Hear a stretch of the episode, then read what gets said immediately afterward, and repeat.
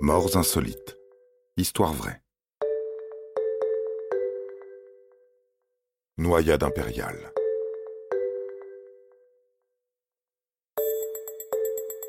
Vous savez sans doute qu'il n'est pas conseillé de nager avec des chaussures, pas plus qu'avec ses vêtements, même quand il fait très chaud et que la moindre flaque d'eau déclenche en vous d'irrépressibles besoins de baignade.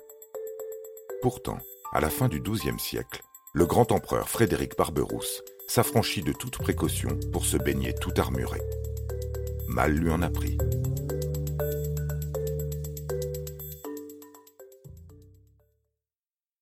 Après la bataille de Hattin et le siège de Jérusalem, une grande partie des territoires des États latins d'Orient est aux mains du sultan Saladin.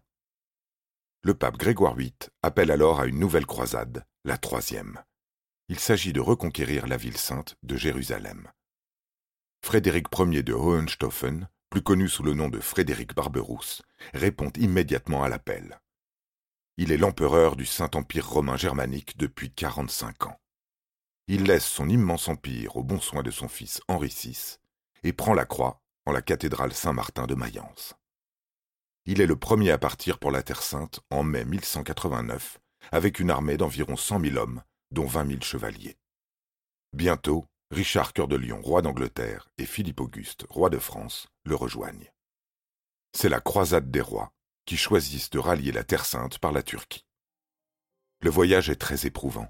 Les croisés souffrent de la soif et de la chaleur. Ils affrontent régulièrement des bandits turcs qui assaillent les voyageurs. Les problèmes d'approvisionnement augmentent au fur et à mesure de leur avancée, et le moral est très bas. De nombreux soldats désertent, quand d'autres meurent de déshydratation. En mai 1190, les croisés livrent bataille à Iconium. Ils en sortent vainqueurs et poursuivent leur marche vers Jérusalem. Frédéric Barberousse est au fait de sa gloire. Il vient de remporter deux batailles contre les musulmans et il a rendez-vous avec le sultan Saladin qu'il a provoqué en duel. Avant de partir en croisade, il lui a en effet envoyé une lettre pour le sommet de rendre la ville sainte aux chrétiens. Il le défie. 10 juin 1190, il fait plus chaud que jamais.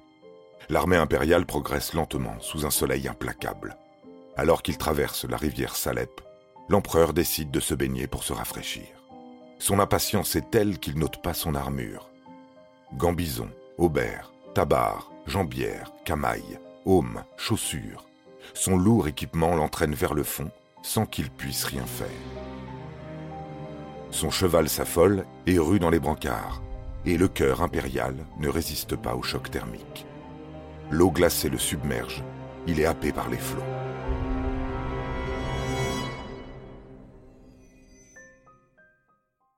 Sorti vainqueur de terribles batailles, admiré pour son courage au combat, le puissant Barberousse se noie. Encore une fois, la nature se montre plus puissante que l'humain le plus puissant. Vous avez aimé cet épisode? N'hésitez pas à le commenter, à le partager et à le noter. À bientôt pour de nouvelles histoires. Studio Minuit, créateur de podcasts addictifs.